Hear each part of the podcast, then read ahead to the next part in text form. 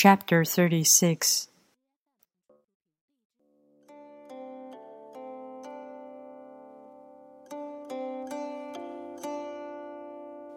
If you want to shrink something, you must first allow it to expand. If you want to get rid of something, you must first allow it to flourish. If you want to take something, you must first allow it to be given. This is called a subtle perception of the way things are. The soft overcomes the hard. The slow overcomes the fast. Let your workings remain a mystery.